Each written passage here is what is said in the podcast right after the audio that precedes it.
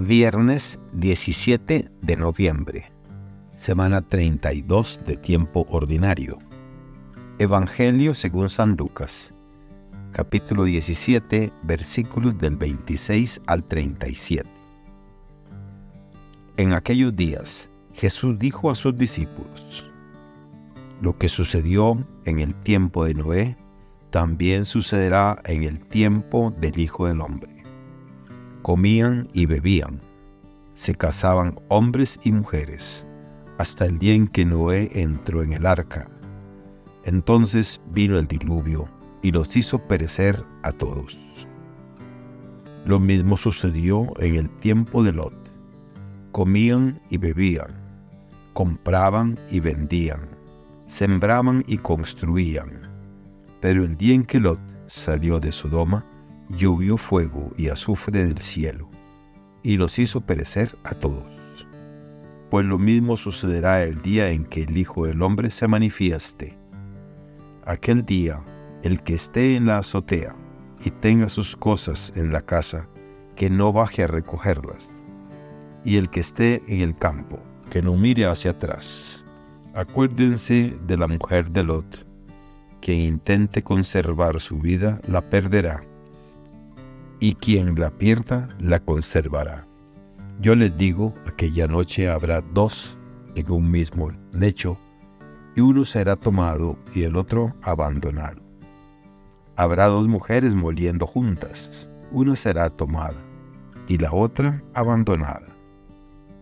Entonces los discípulos le preguntaron, ¿dónde sucederá esto, Señor?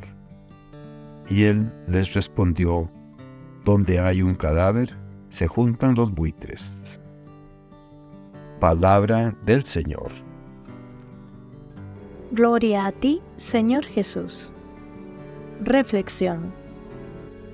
En el Evangelio de hoy, Jesús hace una analogía entre los días de Noé, los días de Lot y el tiempo de la venida del Hijo del Hombre, esbozando una visión de la realidad donde el fin último se entrelaza con la cotidianidad de la vida humana.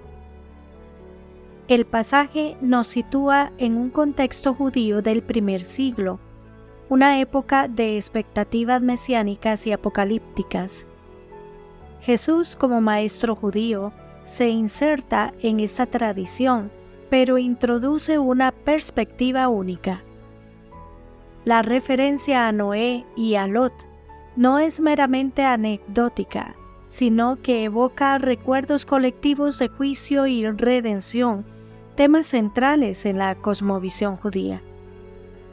Estas historias no solo rememoran eventos pasados, sino que se convierten en espejos proféticos para la audiencia de Jesús, desvelando las realidades espirituales subyacentes en su tiempo. También este pasaje resalta la súbita y sorpresiva naturaleza de la venida del reino de Dios. Jesús advierte que, al igual que en los días de Noé y Lot, la vida cotidiana puede oscurecer la percepción espiritual, llevando a una despreocupación sobre lo trascendental. Esta advertencia no es solo para su generación, sino para todas las generaciones futuras. La inminencia del reino de Dios es un tema recurrente en los Evangelios, y Lucas refuerza esta idea con urgencia y seriedad. Además, nos enfrenta a varias dificultades. Primero, nos llama a la vigilancia y a la preparación constante. La vida cristiana no es un estado de espera pasiva sino un compromiso activo con los valores del reino. Segundo, nos invita a una reflexión interior. Debemos examinar nuestras vidas a la luz de esta realidad inminente, preguntándonos cómo nuestras acciones y decisiones reflejan o no la presencia del reino de Dios. Este pasaje también nos confronta con la paradoja del reino de Dios está aquí y aún no ha llegado en su plenitud. Como seguidores de Cristo vivimos en la tensión de esta ya pero todavía no realidad. Nuestro desafío es mantener una esperanza activa y un compromiso con el presente, sabiendo que nuestras acciones tienen un significado eterno. Finalmente, Lucas nos llama a reconocer la soberanía y la gracia de Dios en medio de nuestras circunstancias. La historia de la salvación es una de continuo rescate y renovación. A través de este pasaje, somos invitados a confiar en que, a pesar de las incertidumbres y los retos de la vida, Dios está obrando su propósito redentor.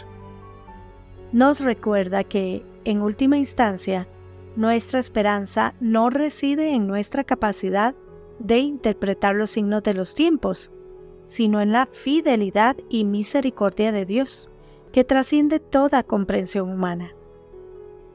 Así, Lucas no solo nos proporciona un punto de vista histórico y teológico, sino que también nos guía en un viaje espiritual de autoexamen, alerta y esperanza activa, enfatizando la importancia de vivir una vida que refleje el amor y la justicia del reino venidero que Dios les bendiga y les proteja.